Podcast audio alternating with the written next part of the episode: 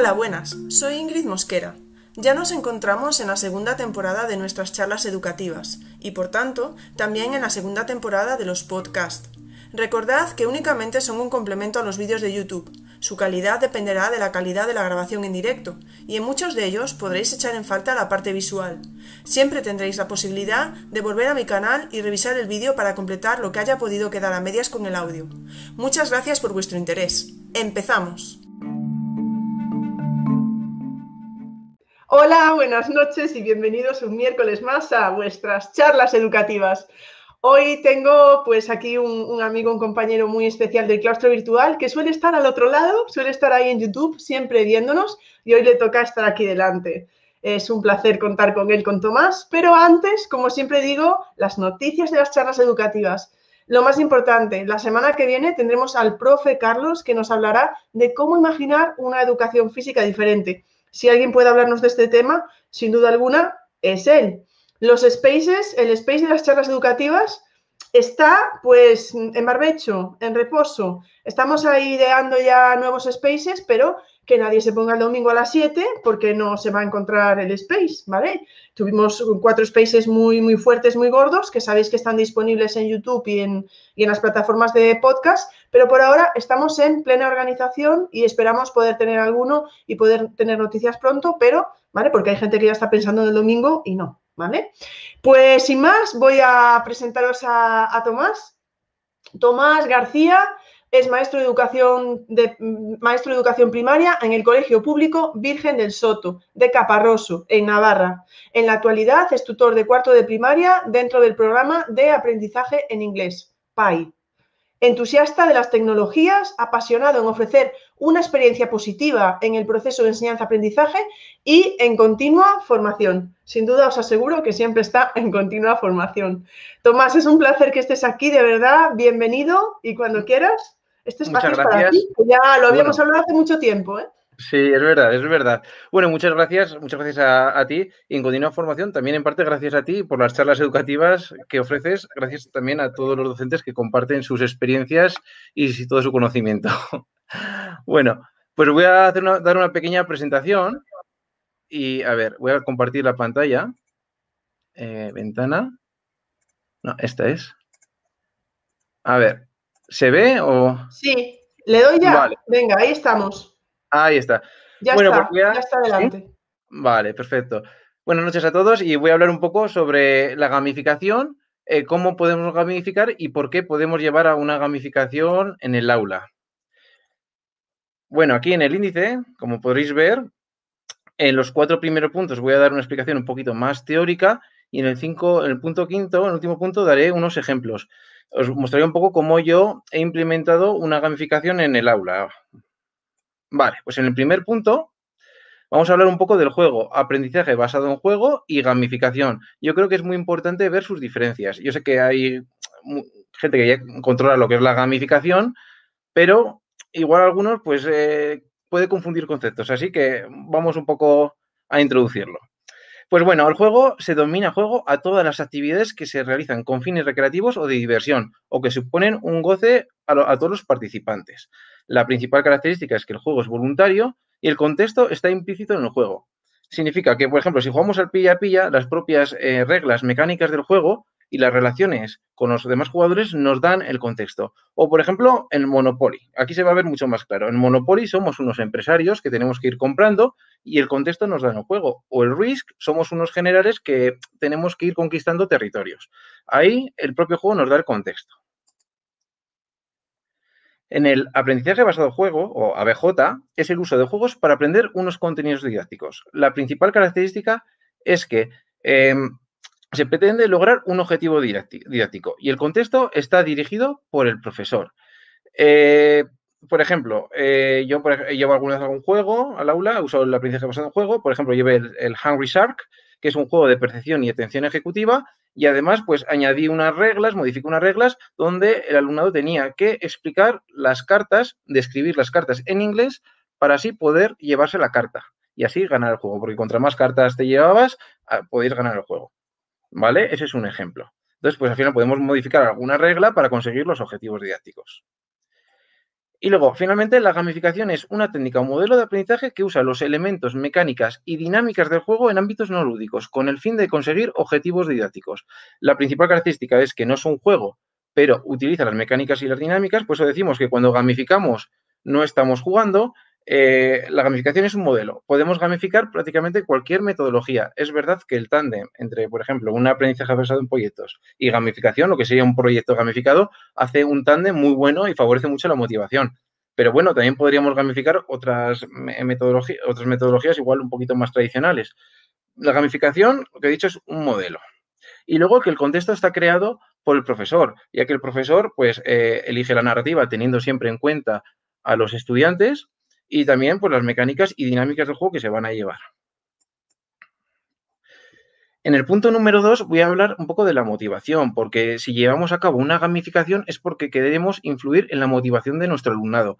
Pero antes de hablar e y profundizarnos un poco en la motivación, me gustaría hablar de dos conceptos que yo creo que son muy importantes y también eh, influencian a lo que es la motivación, que es la autoeficacia y la mentalidad de crecimiento. Eh, voy a explicar un poquito. La autoeficacia eh, son las expectativas que tiene una persona en adquirir un objetivo de aprendizaje. Por ejemplo, si decimos que un alumno eh, cree que puede aprender, por ejemplo, matemáticas, pues diríamos que es un alumno con alta autoeficacia. Y la mentalidad de crecimiento es un, es un concepto que lo introdujo Carol Dweck y ella decía, bueno, que había personas con mentalidad fija y mentalidad de crecimiento. La mentalidad fija son personas que creen que no pueden mejorar. Por mucho que trabajen, pues son torpes y no pueden mejorar. Y sin embargo, las personas con mentalidad de crecimiento, aunque crean, aunque vean que no, que les cuesta algo, saben que con trabajo y esfuerzo pueden conseguir sus objetivos. Por eso, muchas veces podemos usar la gamificación, especialmente para todo estos, este alumnado que, pues, que puede tener baja autoeficacia o, o tendencia a tener mentalidad fija, ir empujándoles a que tengan eh, experiencias positivas, que vayan adquiriendo objetivos de aprendizaje y experiencias personales positivas, con el fin, al final, de que vayan desarrollando una alta autoeficacia y una buena mentalidad de crecimiento. Y esto va a favorecer también en lo que es en su motivación. Por supuesto, tendrá que ir acompañado de una buena evaluación formativa y un buen feedback. Aquí en el espectro motivacional, esto nos permite ayudar y nos permite identificar en qué fase de motivación está nuestro alumnado. Y a partir de aquí tendremos que pensar las estrategias que queremos llevar a cabo para aumentar su motivación. Aquí a la izquierda tenemos la motivación. Es cuando el alumno no tiene, siente desmotivación total por cualquier cosa que hagamos. El, el típico alumno, pues que no quiere hacer nada, pues que se levanta, que se va, que luego viene. Luego entraríamos ya a lo que es la motivación intrínseca, que es la regulación externa, que lo hace porque se lo mandan, ¿vale? Pero los objetivos de aprendizaje no son suyos, se lo hace porque se siente obligado a hacerlo. En la siguiente fase, en la fase de introyección, lo hace para adquirir ya reconocimiento. Y aquí los motivadores son importantes. Pues, por ejemplo, que damos unos puntos o una insignia o el hecho del reconocimiento de qué buen trabajo has hecho y, el alumno o alumna se siente orgulloso de, porque el profesor le ha dado la enhorabuena o los propios compañeros de la clase o la familia. Y aquí, en la siguiente fase, la de identificación, los motivadores van acorde a los objetivos de aprendizaje de nuestro alumnado, aunque no disfrute con ella. Esto significa que, por ejemplo, hacemos una actividad y pues eh, al alumno mucho, leer no le gusta mucho, pero el tema le interesa y además sabe que es importante para él, porque es un objetivo de aprendizaje. Y además, los motivadores que podamos meter en nuestra gamificación van acorde con estos objetivos. Aquí ya estaremos, estamos un poco eh, cerca de lo que es la motivación intrínseca. Hay, otra, hay otro, otro más que no está metido, otra fase más que es la integración, que sería ya casi motivación intrínseca. Y luego, finalmente, la motivación intrínseca, el, eh, siente, el alumno siente motivación simplemente por hacer la actividad. El típico alumno que, pues, que disfruta leyendo. Aquí la teoría, voy a hablar un poco de la teoría de, de autodeterminación de Desi y Ryan. Eh, es una teoría que es, bueno, que es bastante conocida en el mundo de la gamificación. También yo creo que la teoría de RAMP es más conocida, pero se basa en la teoría de autodeterminación. Y esta nos habla un poco de cómo funciona la, bueno, qué nos mueve para tener motivación intrínseca y qué nos hace repetir ciertas conductas. Eh, pues hay tres conceptos, que la primera es lo que es la competencia. Cuando somos competentes, eh, podemos realizar desafíos mm, pues, eh, de forma mucho más eficaz y nos hace sentir bien. Por eso es muy importante ofrecer una educación en competencias. Por ejemplo, la competencia de aprender a aprender, ¿no? La competencia, eh, iniciativa y espíritu emprendedor. Si aprendemos a, a, tener iniciativa, a planificar, a organizarnos, a reflexionar y tomar conciencia de cómo estamos aprendiendo, nos ayuda, al fin y al cabo, a ser más competentes. Y esto está relacionado con la autonomía. Si al final vamos sintiendo autonomía, que podamos hacer las cosas nosotros solos, que no esté siempre el profesor encima para hacer algo. Y encima que lo vamos haciendo bien, esto nos refuerza. Y también el poder de decisión, tener autonomía para poder elegir qué hacer. En una gamificación, por ejemplo, podemos abrir, dejar una narrativa abierta donde nuestro alumnado pueda elegir hacia, dónde va, em, hacia dónde va la, narrativa o elegir qué tipo de recompensas puede tener. También es muy importante, yo creo, en aquí en autonomía, poder elegir eh, pues qué tipo, qué tipo de textos quieren leer eh, o qué tipo de actividades quieren hacer. Por ejemplo, en este trimestre yo hemos realizado una investigación eh, a través del mundo de Narnia, que luego os, lo enseñaré, podían elegir eh, diferentes tipos de textos. Había textos bueno, eh, tipo multinivel, textos más sencillos, más complicados. Podían elegir cómo trabajar, si querían trabajar en equipo, si querían trabajar, hacer trabajos individuales, e incluso podían elegir las actividades. Pues hacían pues, mapas conceptuales, hacían también dibujos, resúmenes. Y, y lo curioso que yo les di libertad y tendrían siempre tendencia a querer trabajar en grupo. Y luego la relación. Eh, según la psicología positiva, la relación eh, nos ayuda a la felicidad y el hecho que nos den, por ejemplo, la palmadita en la espalda nos hace sentir muy bien o ayudar a un compañero que no, pues que no sabe, también nos hace sentir muy bien. Según esta teoría, pues eh, nos ayuda a desarrollar lo que es la motivación intrínseca. Y un poco, a través de la gamificación, lo que queremos es conocer esto eh, ir metiendo motivadores extrínsecos para que poco a poco se vaya cumpliendo esta teoría de autodeterminación y vayan desarrollando lo que es la motivación intrínseca, porque al final el fin de toda gamificación es que poco a poco vayan, eh, es poco a poco ir quitando lo que es la gamificación, ¿no? quitando esos motivadores extrínsecos y que vayan desarrollando esa motivación intrínseca. Bueno, aspectos a tener en cuenta y psicología del jugador, los tipos de jugadores. ¿Qué preguntas debemos hacernos antes de empezar la gamificación?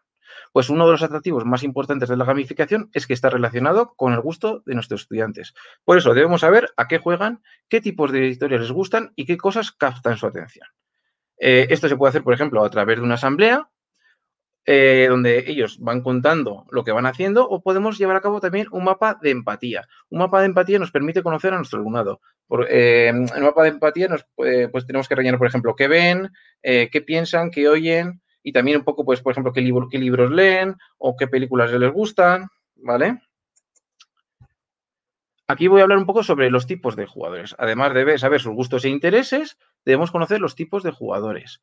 Eh, tipos, esto, esto lo desarrolló Bartel, que nos habla de cuatro tipos de jugadores, que son los killer, que son jugadores súper competitivos y siempre buscan ganar, los triunfadores, que buscan el reconocimiento y los logros, los sociabilizadores, que buscan cooperar y conseguir objetivos juntos, y exploradores, que buscan descubrir cosas nuevas, misterios y desbloquear retos.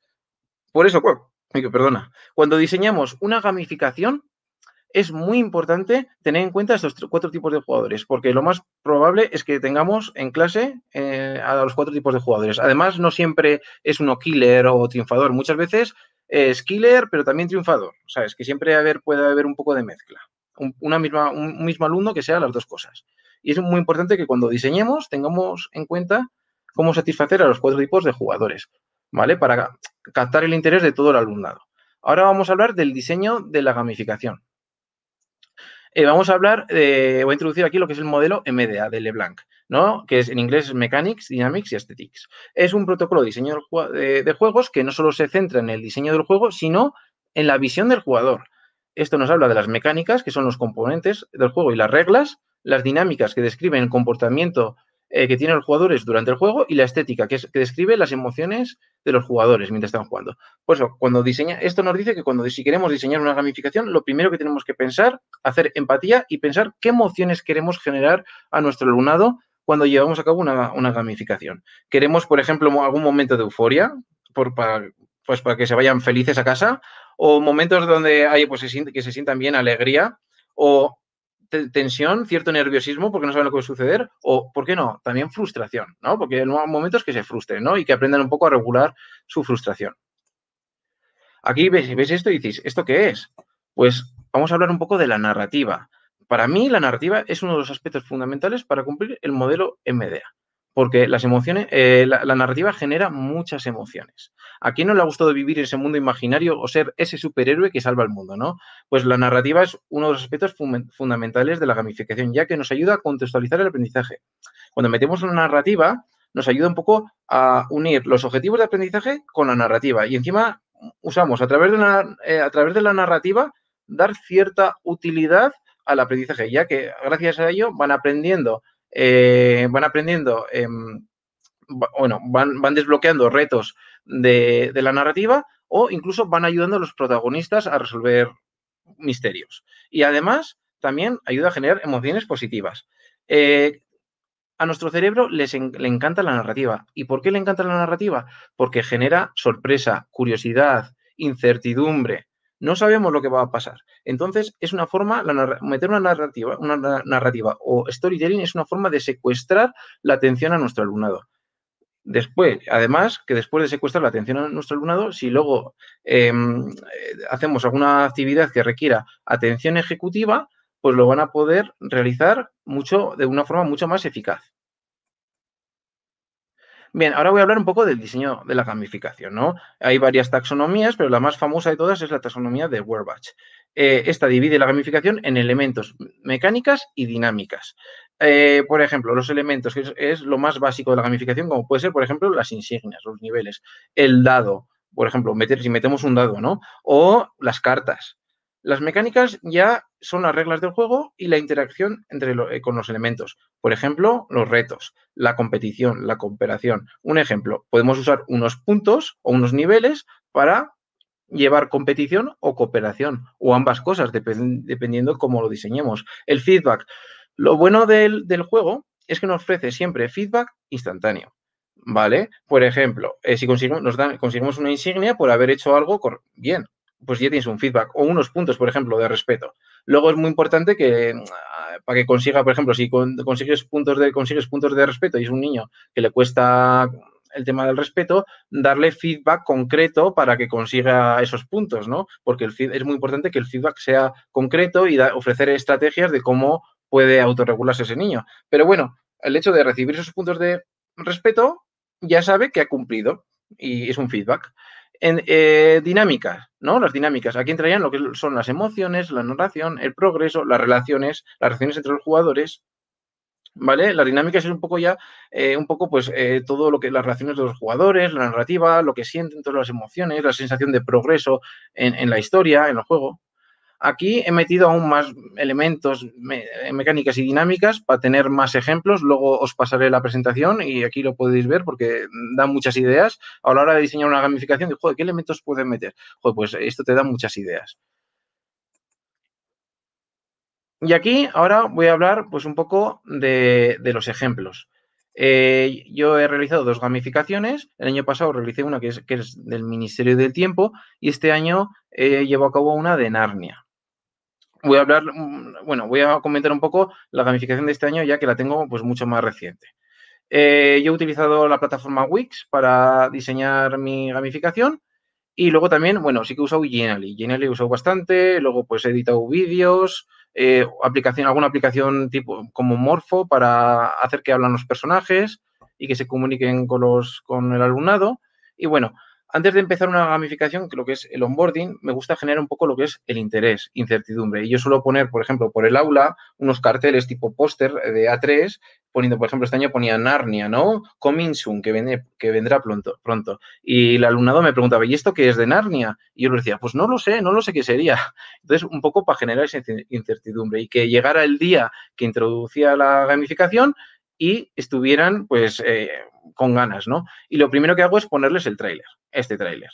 Y aquí un poco, pues les enseño un poco las páginas, la página y normalmente lo que hago yo es, antes de continuar y explicarles las normas de la gamificación y las reglas, lo que hago es eh, hacer una introducción a la narrativa, a la historia de Narnia. A ver, voy a silenciar la página porque aquí se oye... Ahí, vale, perfecto. Entonces aquí he creado, bueno, aquí hay dos Genialists porque como llevo esta gamificación durante dos trimestres, el primer trimestre era Narnia 1 y el trimestre, el segundo trimestre era Narnia 2 y el Príncipe Caspian.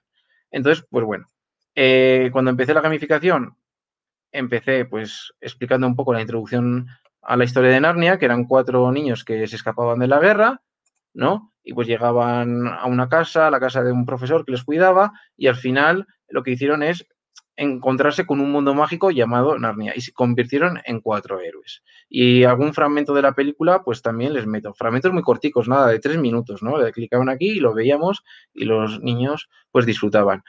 Eh, aquí las reglas, pues bueno, vamos a practicar un poco lo que hemos hablado antes sobre los elementos, mecánicas y dinámicas. Aquí lo primero que tengo es un ranking, ¿no? Un ranking, niveles, esto sería un elemento del juego. Aquí hay varios niveles y luego finalmente tienen que descubrir quién es Aslan y tienen que entrar al consejo de Aslan. Y aquí le dan a la puerta y hay otro ranking secreto, que son los que entran en el, en el ranking de Aslan, pueden descubrir, eh, pueden saber qué, qué ranking es. Luego está, por ejemplo, el dinero mágico, que el dinero mágico es otro elemento de juego.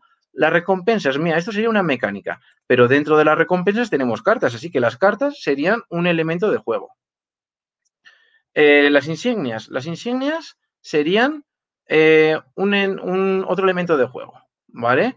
Sin embargo, aquí tenemos, como habéis visto, teams, que teams serían equipos. Aquí estaría metiendo una mecánica de cooperación. Una de las cosas que me gusta es mucho trabajar lo que es la triada del cooperativo. Y yo lo que intento es eh, trabajar mucho lo que es la interdependencia positiva. Y pues pueden conseguir, por ejemplo, recompensas grupales, ¿no? Y un poco favorezco esto, el éxito de todos objetos épicos, que serían los equipamientos. El equipamiento sería un elemento de juego, pero em, los, poderes que dan sería una mecánica, eh, los avatares un elemento de juego y luego Aslan. ¿Quién es Aslan? Esto va dirigido especialmente a los jugadores tipo exploradores. Tienen que descubrir al final quién es Aslan y solo pueden descubrir si consiguen entrar al consejo de Aslan. Hay una profesora que es muy, pues muy simpática muy maja y que les ha ofrecido ser Aslan, ¿no? Y entonces, eh, al final, cuando consigan entrar en el consejo de Aslan, podrán descubrir quién es Aslan en el mundo ordinario. Vale, entonces, bueno, em, lo que voy a explicar un poco, voy a seguir explicando un poco lo que es el onboarding a la gamificación, lo que sería la introducción. La introducción a la gamificación siempre es más lúdica, ¿no? Para engancharlos. Entonces, aquí lo que hago, pues lo que se hace es introducir a los personajes, a los protagonistas, a Aslan, a los cuatro protagonistas, a los cuatro eh, héroes, y luego, en este caso, está la bruja malvada, que es un enemigo común que tenemos que derrotar como clase, tenemos que derrotar a la bruja. Y a veces la bruja nos puede hacer ciertas faenas, porque a veces nos quita puntos o nos puede quitar oro o lo que sea. ¿No? Entonces, el primer desafío simplemente es muy sencillo, firmar una carta de compromiso. Decir que haré cualquier misión que me mande Aslan y a cambio formaré parte del consejo de Aslan y sabré quién es Aslan en el mundo real, porque en el mundo mágico es un león. ¿Vale? Luego, pues esto continúa, la bruja nos amenaza, aquí tienen que crear ellos un avatar que represente eh, a, su personaje en el mundo mágico de Narnia. Y luego aquí lo que ya empecé con, son con los activación con, con activación de conocimientos previos. Ellos vieron este vídeo, eh, lo vimos dos, tres veces, eh, es un vídeo que edité yo, y luego lo, que, luego lo que hicimos fue una rutina de pensamiento. hicimos, la rutina de pensamiento es que, ¿qué sé? Qué quiero aprender y qué he aprendido. Entonces, pues en grupos iban hablando, iban comentando entre ellos, iban escribiendo lo que ya sabían. Y luego también iban poniendo en qué quiero saber las preguntas que querían que se hacían, ¿no? A medida que veían el vídeo. Y luego, finalmente, a, lo largo del curso, a lo largo del trimestre, íbamos respondiendo a todas las preguntas que se hacían. ¿Vale? Eh, lo que he hablado, me gustaría un poco, a ver, volver a editor, aquí, eh, también un poco hablar eh, lo que he dicho antes de que la narrativa nos ayuda a secuestrar la atención. Aquí, por ejemplo, hice un diseño de una clase eh, que usé la narrativa y, bueno, yo muchas veces uso lo que es el modelo Flip Learning, eh, donde el alumnado tiene que ver un vídeo en casa y hacen, hacen un ejercicio de orden cognitivo inferior en casa, ¿no? Pues unas preguntas básicas para saber si han comprendido el vídeo. Y luego en clase hacemos actividades más de orden cognitivo superior. ¿Qué pasa? Que a mí me gusta muchas veces practicar la técnica flip y les digo pues que tienen que ver el vídeo varias veces, pensar un poco lo que están viendo y luego contestar a las preguntas, incluso pueden ir viendo el vídeo parándolo y ir contestando, ¿no? Entonces, pues aquí en una clase, era un, me acuerdo, un jueves a la tarde, estaban bastante cansados los chavales y a través de, bueno, y, salió muy bien esta clase porque a través de la narrativa verdaderamente que les enganché. Hicieron las, hicieron las dos actividades de ver el vídeo y, y luego contestar a las preguntas, muy bien. Entonces, pues bueno, aquí está el príncipe Caspian y que habla con, con nuestro alumnado, el rey malvado, ¿vale? Que este es el enemigo común del tercer trimestre, de este trimestre que estamos realizando, que tenemos que derrotar, porque la bruja en el anterior trimestre ya lo hemos derrotado. Aquí está Aslan. Y, y meto algún fragmento de película. Bueno, los fragmentos de película, nada, duran dos, tres minutos. Les encanta, les vuelve locos, ¿no? Y yo me gusta mucho conectar eh, la narrativa con los objetivos de aprendizaje. Vale, pues aquí seguimos avanzando, otro trozo de película, y aquí lo que tienen que hacer es ver eh, un vídeo. Vale, entonces el alumnado, va, el alumnado va aquí, al mundo mágico de Narnia, tienen que entrar en la tienda de Aslan, ¿vale? La, fuente, en la fuente mágica, que en la fuente mágica pueden ver los vídeos. En este caso era el vídeo de las partes de la planta, lo vimos, eh, vimos un par de veces, luego hicimos una técnica de trabajo cooperativo que era, eh, que era en plan, que era un grupo eh, tiene que decir una cosa que les haya gustado del vídeo, otro grupo una cosa que no les haya gustado del vídeo, eh, otro grupo dar dos ejemplos de dos ejemplos de que hayan aprendido del vídeo y otro grupo dos preguntas, ¿no? Y después de hacer eso, pues aquí el, rey malvado, malvado les desafía y les dicen que tienen que hacer aquí, por ejemplo, contestar a tres preguntas, bueno, perdón, tienen que contestar a este cuestionario y si fallan tres preguntas tienen que pagar 30 de oro. Se ríe y encima dice, estoy seguro que no lo podéis hacer. Entonces, esto lo hicimos con otra técnica de trabajo cooperativo, que era simplemente contestar estas preguntas. Y lo que hicimos es el uno para todos. Tienen que hacer la actividad a la vez, consensuar las respuestas, ir haciéndolo todo y repasando todo y nadie se puede adelantar a otro. Y si alguien no sabe algo, es importante explicárselo. Eh, bueno, pues terminaron, eh, creo que, yo según recuerdo, creo que no sé, creo que nadie tuvo que pagar y bueno, y terminaron todos la clase pues cantando, ¿sabes? ¿No? Porque no te, porque, porque, bueno, pues el rey malvado falló en su desafío y no consiguió cobrar los 30 de oro, ¿vale? Eh, luego, ¿qué, más, ¿qué más hicimos? ¿qué, más, ¿Qué más hemos hecho este trimestre? El proyecto de, bueno, aquí como podéis ver, ciencias, inglés y matemáticas, lo que donde está la narrativa es en ciencias y en inglés y matemáticas aquí suelo poner más lo que son ejercicios y suelo, suelo dejar como actividades, como misiones secundarias para conseguir puntos y avanzar en el mundo de Narnia. Entonces, si hacen misiones secundarias, pues van consiguiendo más puntos. Y aquí donde mm, está la narrativa, donde está lo que más les gusta es esta parte, que es donde está la narrativa. Eh, el proyecto que acordamos es hacer este trimestre un visual thinking. Eh, a través, primero tienen que hacer una investigación. Entonces, pues bueno, en, la misión 3, aquí, pues, eh, como veis, la narrativa sigue avanzando, desafío 1, y aquí primero tienen que hacer una ficha técnica de investigación. Entonces, creamos una ficha técnica donde tenían que decir lo que iban a investigar, sus objetivos, qué plan iban a llevar a cabo, qué, pues, qué lecturas iban a hacer, qué vídeos iban a ver, eh, si iban a hacer debates, el trabajo final, que era el proyecto, que es el Visual Thinking, y luego, al final, unas conclusiones, ¿no? Y como veis, pues la, narrativa y la historia continúa. Al final, al final, lo que tienen que hacer es, eh, lo que hacen es el, Visual Thinking. Que el Visual Thinking, bueno, justamente lo hemos terminado hace poco y fue una tarea eh, competencial. ¿Por qué? Porque usaron las matemáticas un poco para organizar su Visual Thinking. Eh, a ver, lo voy a mostrar aquí porque lo tengo colgado aquí. Los visual thinkings que hicieron fueron estos. Entonces, eh, como habíamos estudiado los polígonos, pues estuvieron un poco pues, pensando, joder, pues que la, cartulina era un rectángulo y al final lo que hicimos es eh, dividir el visual thinking en diferentes partes y lo, lo, decidimos dividir en cuatro partes. Entonces, pues midieron lo que es la base, ¿vale? De la cartulina y luego estuvieron, estuvimos pensando y debatiendo ahí en grupos, eh, ¿cómo podemos hacer para conseguir cuatro trozos iguales? Y al final, pues bueno, salió que había que dividirlo entre cuatro, ¿no? Medir la, la base y dividirlo entre cuatro. Entonces lo dividimos entre cuatro y pues bueno, pues por ejemplo, este Visual Thinking, una cuarta parte es el, hicieron una especie de herbario que son los tipos de plantas, otra cuarta parte hicieron lo que es eh, la hoja y la fotosíntesis y luego las partes de la planta y la fotosíntesis, dos cuartas partes. Aquí, por ejemplo, se ven mejor las líneas, ¿no? Porque aquí pues no han borrado muy bien, ¿no? Sería pues aquí dos cuartas partes, esta parte y otras dos cuartas partes esta. Otro, otro grupo pues ha preferido usar todo para hacer pues por ejemplo de esta manera, ¿no?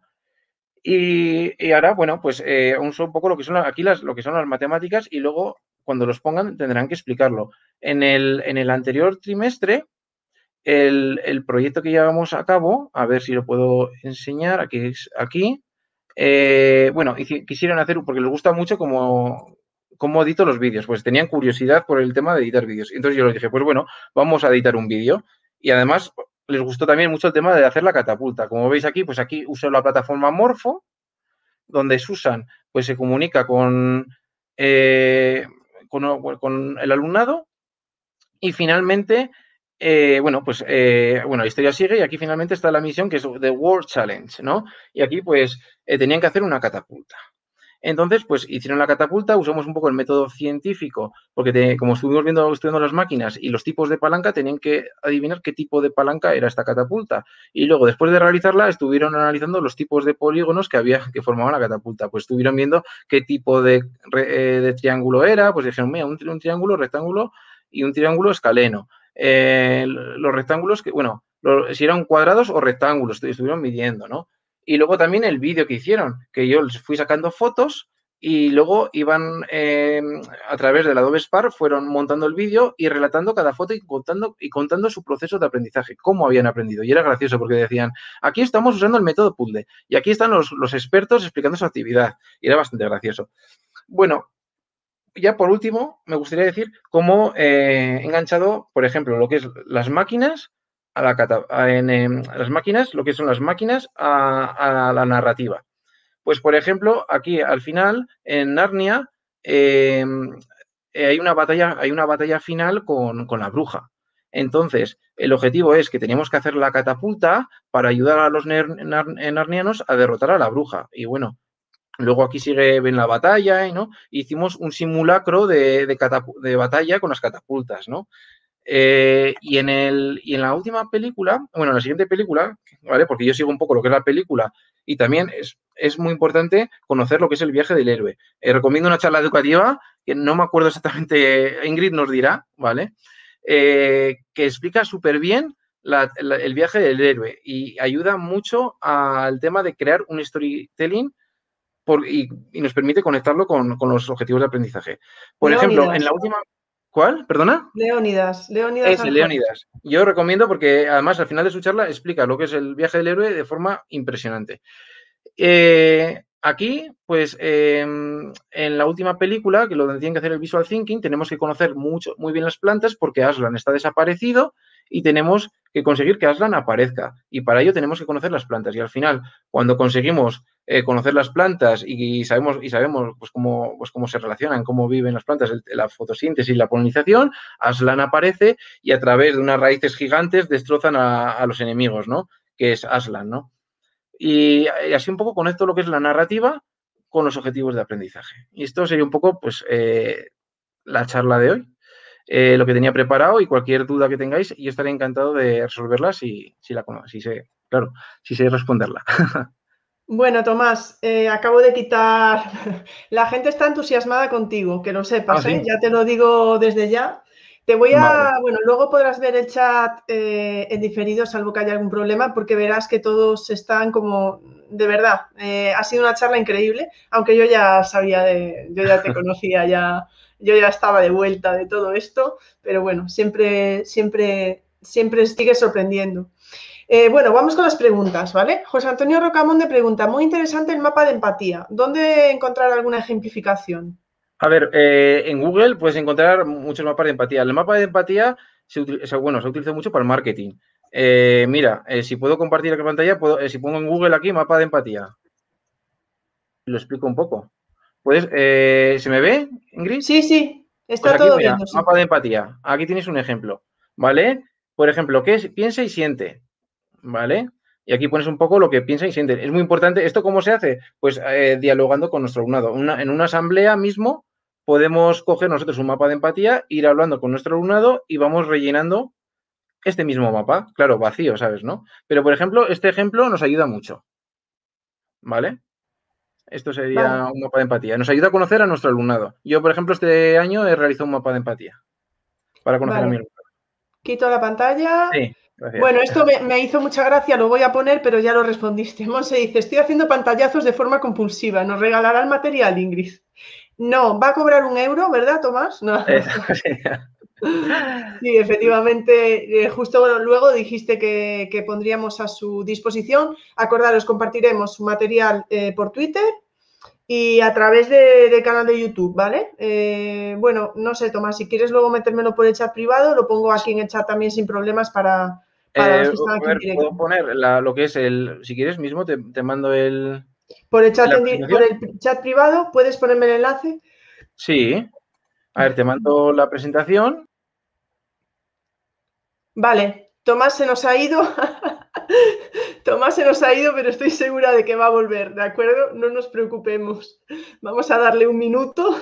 Espero que se dé cuenta, ah, sobre todo a ver si se da cuenta. Ahí, lo tenemos de vuelta. Perdona el lapsus, que le doy sin querer a, la, cruz. No, no te preocupes, no te preocupes, Tomás, estás de vuelta. No te preocupes. Eh, sí, ahí lo tengo, lo tengo, Tomás. Dame un segundo y lo comparto. Perdona. Yo dije, eh. Tomás se ha ido. Vale, ya lo, pongo en el chat ahora mismo. Y de todas maneras lo pondremos también, eh, lo pondré en el comentario fijo de YouTube. ¿Sabes lo que pasa? Es que me pasó una vez esto con Juan Francisco en, la Summer Edition del año pasado y él no se daba cuenta que se había ido y seguía hablando. Entonces fue como, pero no, menos mal que te diste cuenta enseguida. Entonces lo compartiremos en YouTube y lo compartiremos mañana en Twitter cuando, cuando lo meta, ¿de acuerdo? Muchas gracias, Tomás, y ya ha quedado ahí en el chat. Bueno, Luz nos dice, ¿construye la narrativa solo o los estudiantes participan? A ver, eh, bueno, yo primero, antes de elegir ninguna narrativa, bueno, yo pues me rompí, tenía varias ideas, ¿no? Y lo que quise era un poco eh, satisfacer las necesidades de todos el alumnado. Había, por ejemplo, algunos que les encantaban los superhéroes, pero es que, por ejemplo, había otros que no les, no les gustaba nada. Entonces, eh, al final descubrí que les gustaba las cosas fantásticas, las cosas mágicas, y se me pasó por la cabeza Narnia. Dije, perfecto, eh, héroes, eh, niños que se pueden sentir representados con los protagonistas, y luego eh, dije, pues un mundo fantástico con poderes y eso. Entonces vino y fue perfecto. Y la narrativa, bueno, pues yo seguí lo que era la película de Narnia, un poco. Siempre teniendo en cuenta lo que es el viaje del héroe, porque al final yo, bueno, sigo la película, pero a veces quito cosas que no me interesan y un poco, por ejemplo, si veis, eh, si conocéis lo, que es el viaje del héroe, que es eh, los protagonistas del mundo ordinario pasan, eh, sienten la llamada y van al mundo fantástico. Y luego, pues hay, hay varios desafíos hasta que finalmente vuelven a su mundo ordinario y con una mayor experiencia. Entonces, pues yo voy siguiendo un poco eso y, a medida que van, van, con bueno, van progresando en el viaje del héroe, pues yo elijo las partes de la película que más me interesan y un poco conectando con los objetivos de aprendizaje. Yo tengo una pregunta. Yo tengo una pregunta, Tomás. Antes de seguir con las preguntas que están en el chat, yo siempre tengo preferencia. Entonces, mira, te quería preguntar, porque una de las cosas, y por ahí, bueno, pues tenemos a Fernando Martí, está Fernando, no te quiero poner nervioso, ¿eh? pero está Fernando Martí, está Bea, Cerdá, está Fernando Boillos, está Víctor Arufe, es decir, tenemos a grandes gamificadores ahí en el chat, que les está encantando, por cierto. Pero una de las preguntas que a mí me surgen es, tú dices que tienes en cuenta los, los intereses de tus alumnos, ¿no? Sí. Pero montar una gamificación lleva muchísimo tiempo. Entonces, ¿cuándo se nos preguntas? ¿A final de curso? Porque sabes qué alumnos van a ser, porque si lo haces al principio del curso, ¿te da tiempo a montar todo esto?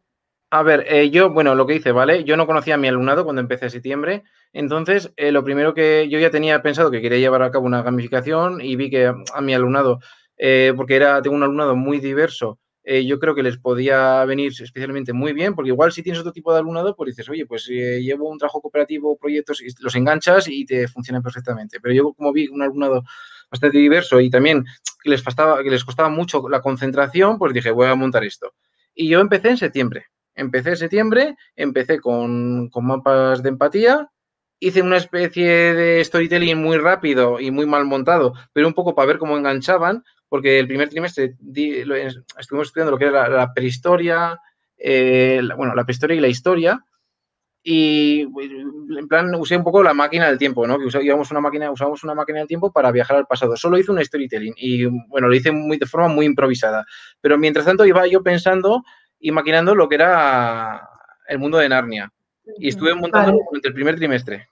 Si conoces el alumnado, pues puedes montarlo en verano. Vale, O a perfecto, veces si has hecho ramificaciones, pues igual puedes adaptar una de las que tú tenías y adaptarlo a los intereses de tu alumnado. También puede Vale. ser. Tenemos una pregunta de Bea, pero que ya le respondió Olaz, que no sé si la conoces, pero ella a ti te conoce porque ella sabe que eres para que era para cuarto y también le respondió María Francisca. O sea que ya queda contestado que era para cuarto, ¿no? Exacto, para cuarto de primaria. Eh, Bea, que también te da la idea que hace ella siempre de que escribas a los acto- actores de la, tele, de la película. Eh, Bea lo hizo con, con los Goonies, lo ha vuelto a hacer con ET y siempre intenta que los actores les dejen un mensaje a los alumnos. Eh, si os pasáis por el Twitter de Bea, siempre está ahí con mensajes a los actores para que, le los respondan. actores, a los actores de. Ah, para que contesten. Sí, sí, sí, y Ah, de los Goonies le respondió, eh, le respondieron y de T también. No voy a decir los nombres porque no recuerdo, Sí. pero de los Goonies sé que le respondió el que hace de malo, así un poco. Bueno, ya me lo dirá Bea. Y de los Goonies le respondió, de, y de T le respondió la madre de Elliot. Y yo no sé, no me atrevería a decir que fue Elliot, pero bueno, lo he visto por ahí. ¿Vale? Pero. Ah, pues no sabía eso. Mira, eso a los alumnos les puede gustar mucho. No lo sabía. Sí, que sí, sí, pues fue, ella lo intentó así por Twitter, mandaba mensajes que nosotros lo veíamos, decimos, ahí está Bea con los mensajes, a- intentaba hacerlo así. José Antonio dice, plantea un reto, ¿cómo convertir el libro de texto de la editorial en un recurso de gamificación? ¿Es posible? A ver, eh, a ver, bueno, se puede, a ver, al final una gamificación, yo creo que, a ver, hay gamificaciones también montadas por ahí, pero lo ideal es que la montes tú. Entonces, si la montas tú la gamificación, lo perfecto, lo mejor es que tú crearás los materiales. Eh, sí que se puede, yo creo que se puede usar una gamificación, eh, gamificar un libro de texto. A ver, el, libro no va a estar gamificado, pero puedes decir, por ejemplo, eh, tal reto eh, que sea la actividad, eh, por ejemplo, 5 de la página 130. Hombre, también me parece un poco como, joder, metes aquí una gamificación y de repente dices página 130, cin- ejercicio 5, un poco que intentas motivar, pero luego cuando les mandas ahí al libro, igual, no sé, les desmotivas un poco. Se saca Porque un poco de la narrativa, ¿no? Exacto, porque muchas veces eh, cuando gamificamos es también un poco para quitar lo que es la formalidad del aprendizaje. Porque el aprendizaje y aprender no siempre tiene que ser de fo- formal. Podemos aprender también de una forma donde pues que no nos estemos constantemente sintiendo que, que nos están examinando o que vamos a recibir una calificación, sino un poco olvidarnos de ese contexto y sentirnos un poco más libres. Porque muchas veces muchos niños eh, a veces eh, se bloquean porque se sienten todo el rato con, en plan, siempre mal, siempre mal. El- el- y, ya, asocian, por ejemplo, la actividad 5, la, la página tal, con que no sé hacerlo, ¿sabes? ¿no? Y ya ni lo intentan. Sin embargo, cambias el modelo y, y de repente ves que te pueden llegar a sorprender. Bueno, te voy a poner aquí un par, un par de mensajes porque tienes el beneplácito de Quique, ya te De lo Quique, digo. oye, pues es un honor que Quique me dé el beneplácito, sinceramente. Voy a seguir para abajo. Vale, son todos eh, mensajes de qué bien, qué bien. Aquí tenemos.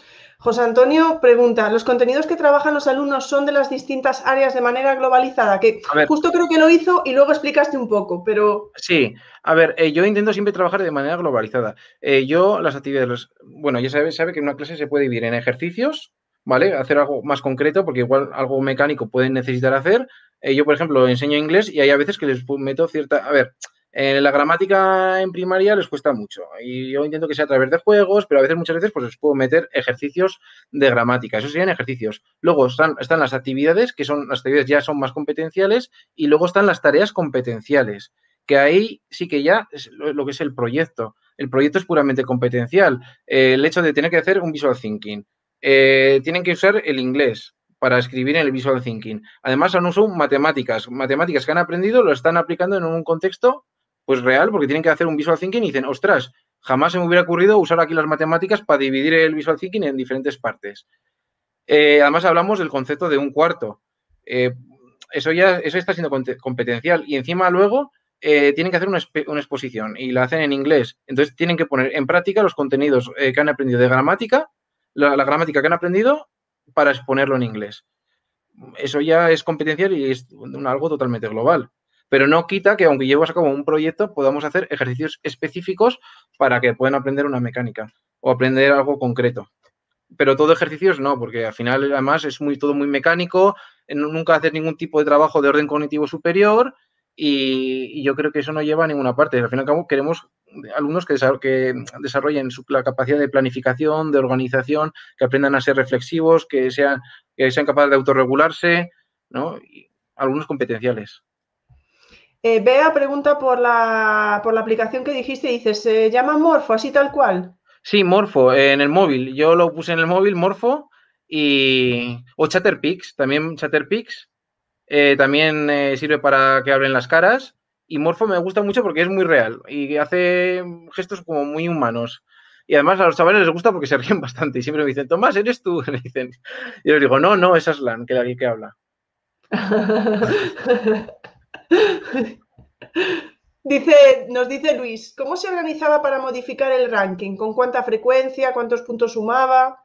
A ver, yo puedo mostrar el ranking que llevo. Yo llevo una tabla de Excel. Hay gente que usa, por ejemplo, el Class Dojo, eh, otros tipos de puntos. Incluso puedes usar algo sencillito, puedes hacer un ranking eh, analógico. Eh, yo uso, por ejemplo, lo que es un, Excel. Mira, a ver si podéis compartir. Comparto, no se ven los nombres, ¿no? Los nombres, bueno, los nombres sí se ven. Los nombres se ven, pero pues no se sabe quién es. Pero, pero, nombres y apellidos. No, solo nombres. Vale, yo creo que solo nombres no hay problema. Vale. Vale, pues aquí, no sé, ¿se ve el este? No, no, no estás compartiendo, ¿eh? Ah, ah, no estoy compartiendo. No. Ah, tengo que compartir, vale, aquí, perdona, perdona. Share screen. Ahí. Ahora sí, ¿no? Ahora nos vemos nosotros y ahí está. Pues, por ejemplo, yo aquí doy puntos por eh, trabajo duro, trabajo en equipo, respeto y ayudar a, otros, ¿no? Y aquí, por ejemplo, voy poniendo el ranking, mientras que van subiendo de, rango, pues van aquí aumentando. Y aquí, pues son los puntos por las misiones que van consiguiendo y van haciendo en los grupos. Y aquí un poco se ve la barra de progreso, ¿vale? Eso sería. Y luego aquí están los, los puntos de equipo que van consiguiendo y van consiguiendo puntos extras por equipo y hay, tienen diferentes recompensas también. Eso sería. Bueno.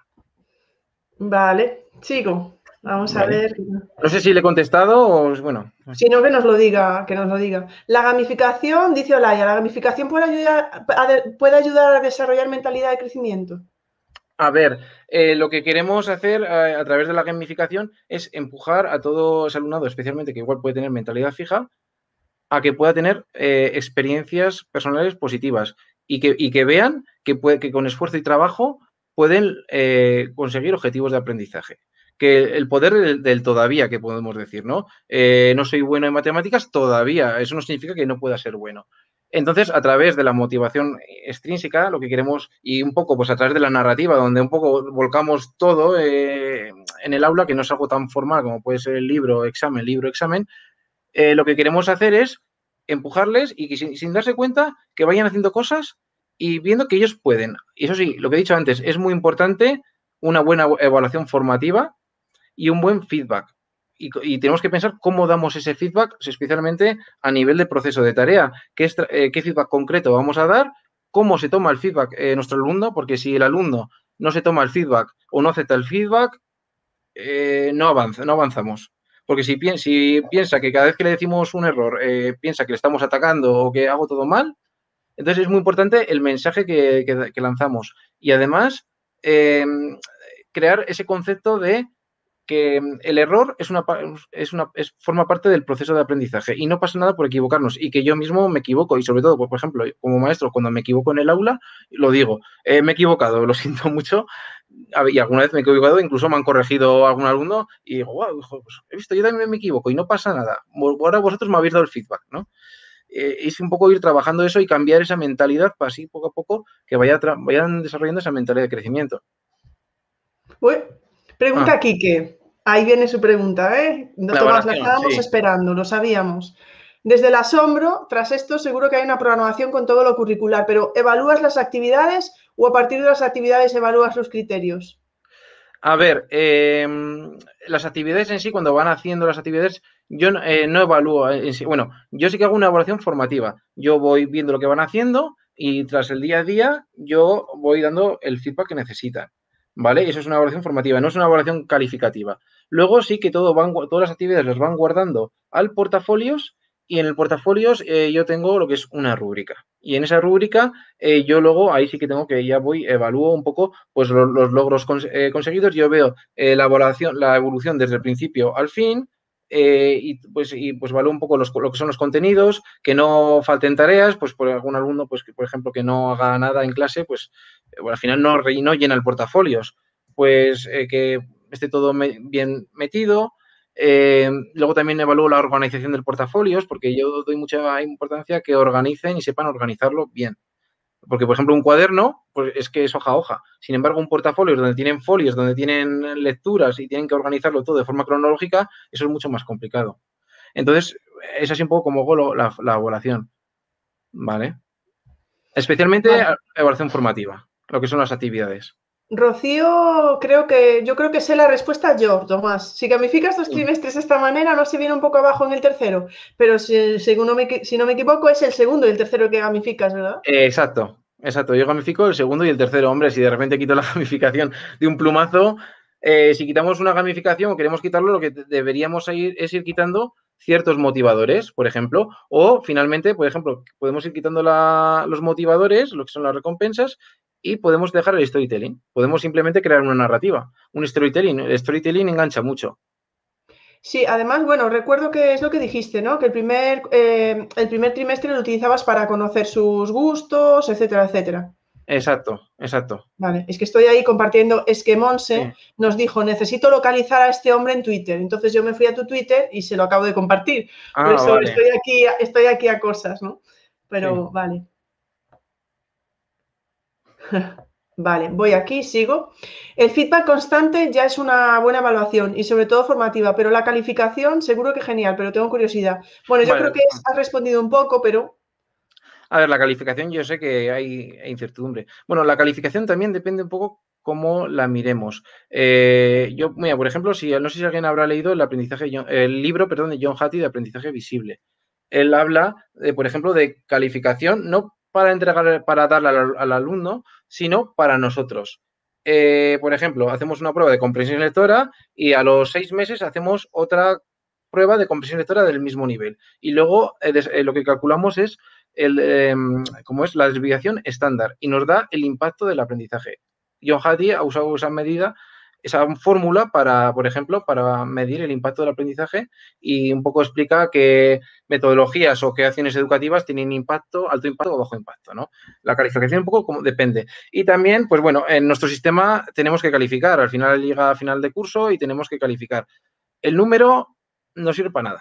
Eh, yo a veces, por ejemplo, me cuando hacemos, alguna prueba, porque alguna prueba escrita les hago, algunos tienen tendencia, ¿tomas qué nota? Y yo muchas veces les digo, bueno, ya la veremos la nota, porque la nota no es que no les sirve a ellos de nada, porque se fijan en el número y todo lo que es el aprendizaje, el feedback, desaparece, desaparece. Y además, incluso si les entregas, por ejemplo, una rúbrica ¿eh? con una nota, eh, se fijan en, la nota y no en, la rúbrica y en cómo pueden mejorar. Yo, por ejemplo, alguna vez he hecho entregar una rúbrica con nota y la última vez lo que hice fue pues entregar la rúbrica sin nota, para que se fijaran en, en la rúbrica en qué tienen que mejorar para el siguiente trimestre y no tanto en el, en el número en el número. Pero bueno, al final muchas veces eh, el sistema nos pide, nos pide calificar. Sí que intento siempre que la calificación sea de manera competencial. Yo califico toda la, bueno, al final pongo, eh, califico lo que es todas las competencias, no por un examen o una prueba concreta escrita, porque además, si tienes niños, como por ejemplo, fíjate, un, niño con problema igual de dislexia, pues una prueba escrita, un niño con problema de dislexia, pues imagínate. Es que te pongo esta pregunta porque es lo que estás hablando justo. Ah, vale, vale. Que cómo tratas la diversidad en el aula, si trabajas los mismos criterios, contenidos y actividades, o si los adaptas o personalizas. O sea, que puedes seguir hablando. A ver, uso diferentes estrategias. Lo bueno de que muchas metodologías, eh, tipo aprendizaje en proyectos, nos, nos, permite trabajar la diversidad. O el trabajo cooperativo. El trabajo cooperativo, por ejemplo, lo que es, trabajamos lo que es la zona de desarrollo próximo de Vygotsky, ¿no? Lo que no sé hacer hoy solo, lo podré hacer mañana eh, yo solo, pero hoy lo hago con un compañero y mañana lo podré, lo podré hacer yo solo. O lo que es el aprendizaje vicario, que es el aprendizaje por imitación. Eh, lo que son en neuroeducación, lo que dicen ahora, lo que, lo que se descubrió en el 2013, un neurocientífico italiano, que son las neuronas espejo, ¿no? Podemos aprovechar todo eso para atender a la diversidad. Pones un niño, por ejemplo, neurotípico con un niño con dificultades de aprendizaje. Y entre ellos se pueden ayudar. Luego también podemos llevar a cabo, por ejemplo, actividades multinivel. Yo llevé a cabo, por ejemplo, lo que es el método puzzle con un enfoque multinivel. Creé, eh, por ejemplo, grupos de grupos homogéneos a grupos heterogéneos, grupos con diferentes niveles. Simplemente cogí la taxonomía de Bloom y lo que hice fue eh, por ejemplo, actividades simplemente de reconocer y recordar, actividades ya más metacognitivas, como metí, por ejemplo, lo que es la mano de metacognición, que hemos aprendido, como hemos aprendido. Luego mezclamos todos los grupos y cada uno era experto en, su actividad. Y aquí, por ejemplo, los niños que tenían más dificultades, pues igual algún niño con problemas en la lectoescritura, pues yo hablábamos con, hablaba yo con los expertos y sobre todo yo les enfoco mucho a mi alumnado a decir que sean conscientes de que todos somos diferentes, que vayan poco a poco tomando conciencia de la diversidad de la sociedad.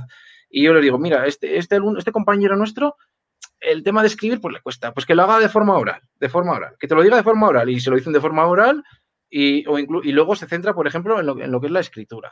O, por ejemplo, algún niño con el tema del inglés, pues que les cuesta, sobre todo el trabajo metacognitivo inglés, que les cuesta, pues que lo digan en castellano, por ejemplo. Eso, ese, trabajo, ese trabajo que lo digan en castellano y luego, pues bueno, que vayan escribiendo en inglés, ¿no? Así un poco voy adaptando lo que es la atención a la diversidad. Y un proyecto, pues ya sabes, cada uno al final aporta lo que puede, de forma inclusiva.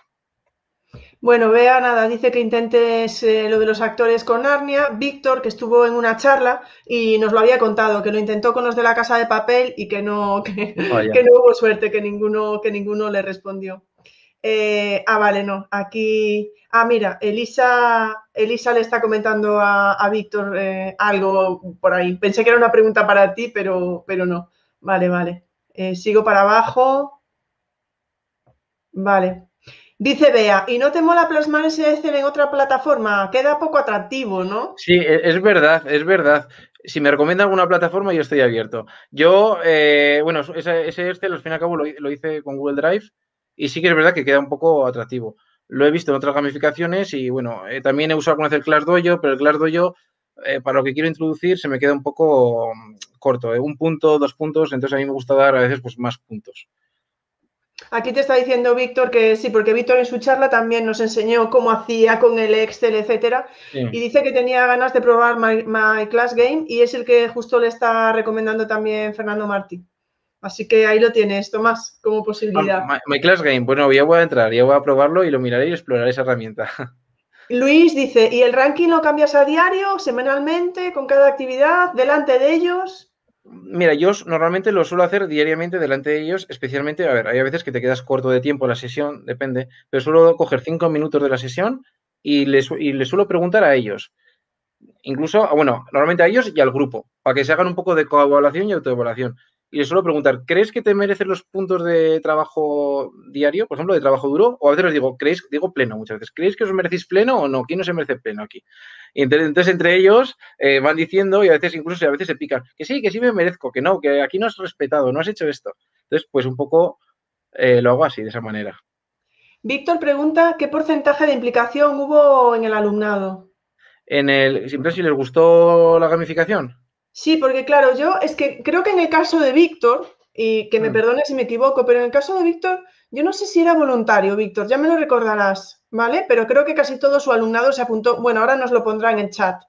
Pero en tu caso, toda la clase, bueno, hubo algunos que les costó más entrar, menos, pero todos participaron, ¿no? Em, em, eh, sí, a ver, por ejemplo, yo al principio les doy la opción de, de que entren. Tienen que firmar el contrato. Si no firman el contrato, no pueden participar en la gamificación.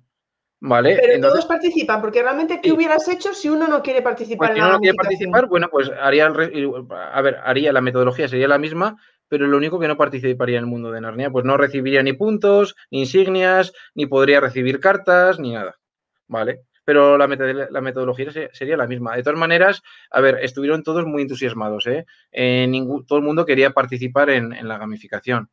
Eh, no sé, que no tuvo, además yo creo que ha tenido, este, este año ha tenido mucho, mucho éxito y hay algunos chavales que, se han enganchado muchísimo con el tema de la gamificación y están ahora con el tema de Aslan, que quieren saber quién es Aslan y, y que lo quieren descubrir, ¿no? Y les encanta. Y cada vez que hay una, la narrativa, cuando, cada vez que venga, vamos a ver la narrativa, wow, enseguida. Y sobre todo cuando hay vídeo, es lo que más les gusta. El tema del vídeo es lo que más les gusta.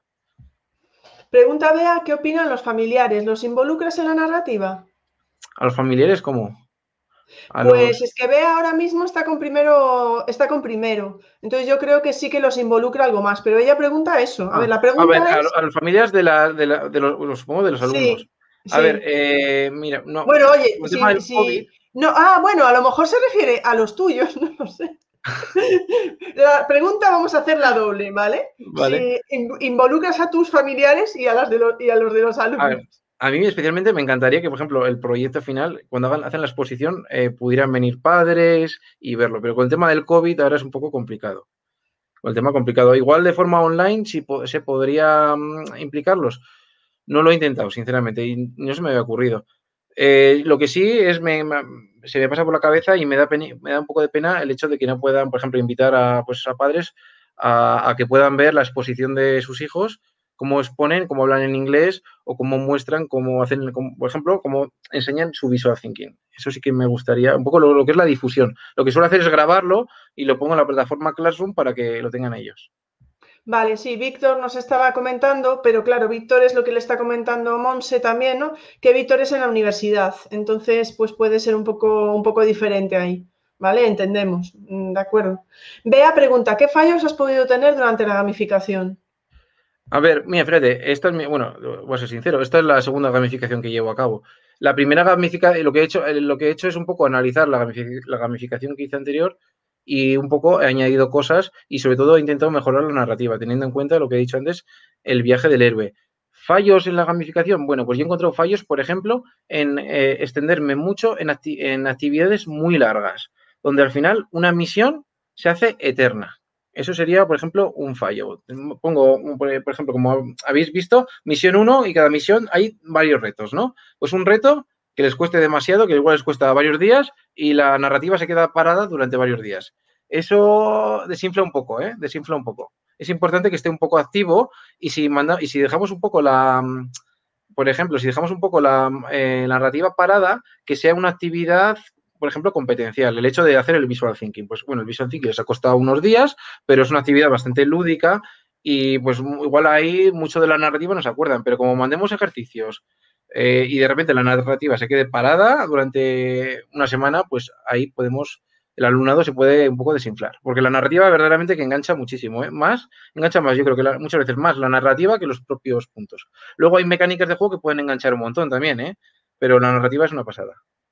Bea dice que sí, que se refería al alumnado, por ejemplo, desde casa, que ella ponía retos yo entiendo que Bea debe de ser como que a lo mejor que tengan que hacer algo las familias como parte de una de las misiones, imagínate, ¿no?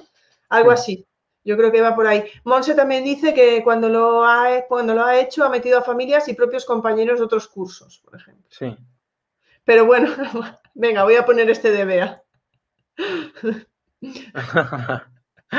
Sí, claro, es que yo creo que siempre se va, se va aprendiendo, ¿no? Según se va haciendo de uno a otro. Vas aprendiendo también.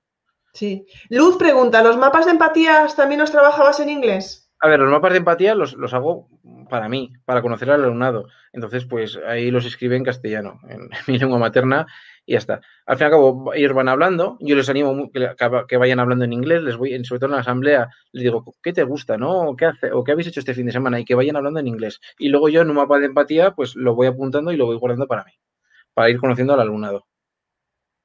Vale, bueno, ahora se están todos confesando, ¿vale? Eh, están haciendo ahí una confesión de, cómo les ha ido sus primeras gamificaciones. Monse pregunta, ¿hiciste entrenamiento previo en Visual Thinking? Eh, no, pues a ver, no he hecho yo, un entrenamiento previo como que se he hecho ¿Entrenamiento previo entiendo que se referirá a los alumnos o a ti que te hayas formado. Entiendo que va por los alumnos, eh, ¿no? El entrenamiento, pero... no, a ver, este es el primer Visual Thinking que han hecho. Lo que habéis visto es, no han hecho antes un Visual Thinking anteriormente. Este es su primer Visual Thinking. Hay algunos grupos que lo han hecho muy bien, que me han dejado totalmente impresionados. Sí que yo les, el, feedback eh, les voy dando el feedback y van haciéndolo, yo voy, les voy dando ideas, les voy dando pistas, a veces les digo, por ejemplo, cómo hacer una flecha, pero luego ellos lo van compensando y además como son es un grupo, eh, no es lo mismo que hacerlo individual. Al final, lo que no se te ocurre a ti, se le ocurre al otro. Y al final, pues, oye, ha quedado, yo quedo bastante sorprendido porque ha sido su primer Visual Thinking y me ha parecido una pasada para ser el primero. A mí me gustaron mucho, o sea, los que vi por Twitter me gustaron. Sí, esos, han sido, esos han sido los Visual Thinking. Bueno, nada, tenemos por aquí a María Mercedes que debes conocerla, ¿no? Sí, la conozco, sí, una buena compañera, sí. Pues, uy, espera. ah, ah, vale, aquí tenemos a María Francisca que, vale, están hablando, de, como te dije, ya están hablando todos Sí. bien de... Eh, sí, Monse decía a los alumnos, se refería, se refería a los alumnos, sí. Bueno, pues por ahora no hay más preguntas, Tomás, todo es... Vale, aquí María José que, que dice que tenéis un café pendiente, ¿vale? Ah, vale. Eh, bueno, lo de la letra manuscrita será algo que, se- que sabéis vosotros. Bueno, no hay más preguntas, Tomás. Eh, luego vas a, ah, vale, sí, hay una pregunta más. Ahora es el momento del descuento. Y decía eso. ¿Y cómo sabían hacerlo? ¿Les enseñaste ejemplos? Lo del Sí, es verdad. El- Mira, el, el modelaje es ¿O fundamental. buscaban La- ellos? busca- no, eh, yo les enseñé la instru- A ver, sabemos que la instrucción directa es, tiene impacto en el aprendizaje. Está, bueno, está demostrado por John Hattie también. Entonces, una de ellos es el modelaje, enseñar ejemplos para que ellos vean cómo pueden hacer. Entonces, yo sí que les enseñé eh, diferentes visual thinkings, eh, pues, por Google busqué visual thinkings, enseñé, pero no, no de las plantas, sino de todo. Un poco cómo eran, sí que les dije que lo- el- en el visual thinking lo importante y el, protagonista, el protagonismo lo tenían los dibujos, pero que no significaba que no tenían que escribir, tienen que escribir también, pero que tienen que dar protagonismo a los dibujos. Y, entonces, pues bueno, después de, hacer la investigación y, y ver un poco cómo, cómo habían aprendido, pues tenían que poner en práctica un poco todos sus conocimientos y organizarlos a través del visual thinking. Y unos, pues unos eligieron sobre la polinización, otros pues la fotosíntesis, otros pues también quisieron poner tipos de plantas, un poco de todo. Pero sí que les di ejemplos y luego eh, feedback a nivel de proceso, a nivel de tarea. A nivel de tarea, a nivel de proceso, yo les iba dando feedback, incluso a veces tenían que borrar y yo les decía, oye, pues igual hay que repetir esto. Y a me dicen, no, no, no, ya lo arreglamos, ya lo arreglamos. Bueno, a ver cómo queda, ¿eh? Yo os doy consejos, pero luego vosotros decidís, les decía. Bueno, la gente te sigue saludando para que lo sepas. Aquí, bueno, no sé si Mari Carmen decirlo así, no sé si es Mari Carmen, que dice que también te tiene de compañero. Ah, sí, lo tengo, sí, sí, exacto, exacto. Estás tú ahí. María. José dice, una pregunta, ¿cómo terminas la gamificación? ¿Con qué actividad? Eh, la- la- bueno, supongo la gamificación final. A ver, lo que, lo que tengo un poco pensado hacer, porque aún lo tengo un poco pensando, que es el, el final, es que, bueno, ya van a descubrir quién es Aslan en el mundo ordinario, que una compañera muy simpática y maja se ha ofrecido a ser Aslan. Entonces van a ir, en plan, les voy a mandar, les voy a dar pistas y tienen que ir a encontrar a- al profesor que, que es Aslan en el mundo ordinario. Entonces, pues les va a dar una pequeña recompensa. ¿no? Y así lo que, lo que quiero un poco a poco, que vayan encontrando a Aslan y que vayan entrando en el ranking secreto. Y además, eh, no tienen que decir quién es Aslan, porque si dicen, si chivan quién es Aslan, pueden ser expulsados del consejo de Aslan. Entonces no pueden expulsar. Pero al final lo que quiero hacer es que entre Aslan, ¿no? Y se presente como Aslan en el mundo ordinario, ¿vale? Como actividad final. Bueno, yo creo que mm, la gente ya está pidiendo tu Twitter, ya lo hemos puesto también en el chat y seguro que Tomás nos compartirá algo en Twitter de, de lo que, de cómo acaba esta gamificación. ¿Nos lo prometes, Tomás? Sí, lo prometo, sí. tweet para, para saber cómo, cómo va. Bueno, Vale. eh, vale, nada, Enrique, personal, me agradecer a Tomás las respuestas muy clarificadoras y haber compartido ese, supongo que es clarificadoras más que clasificadoras, no lo sé, a lo mejor está con el móvil, eh, pero no lo sé. Eh, aquí tenemos enhorabuena Tomás eh, por, por la charla, Víctor se va a dormir porque sabemos que Víctor se levanta muy temprano, así que nada, muchísimas gracias, yo creo que no hay más preguntas, Eh, ahora todos son agradecimientos, ahora es cuando yo me lío. Tomás, ha sido una charla espectacular, de verdad, eh, muy útil, la gente está en el, en el chat encantado. Acordaros, hemos pasado ya a Geniali por el chat, lo dejaremos en el comentario fijado de YouTube, lo compartiremos por Twitter. Muchísimas gracias de verdad a todos los que habéis estado, eh, los que habéis estado en directo. Tom- acordaros, la semana que viene tenemos al profe Carlos para hablarnos de educación física. Y aquí estamos, sí. Eh, yo eh, fui a tu Twitter para cogerlo y de repente vi que, uy, ¿cuántos subieron los seguidores ya así de repente? Dije yo, así que, bueno, así que muchísimas gracias a todos. Y bueno, Tomás, muchísimas gracias a ti de verdad, que me alegro mucho de que hayas estado aquí. Ha sido un placer tenerte y aprender contigo hoy sobre gamificación. Oye, el placer ha sido mío. Muchas gracias por la invitación y ha sido verdaderamente que ha sido un, bueno, un placer, ¿eh? Y un honor también participar en tus charlas educativas.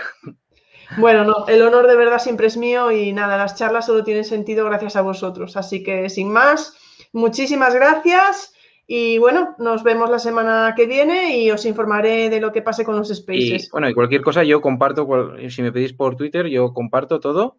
Eh, lo que queráis. Incluso también si entráis en la página pues, de Narnia, ahí podéis ver un poco las actividades, también los, contenidos y si os podéis reutilizar algo, pues perfecto, sabes que encantado.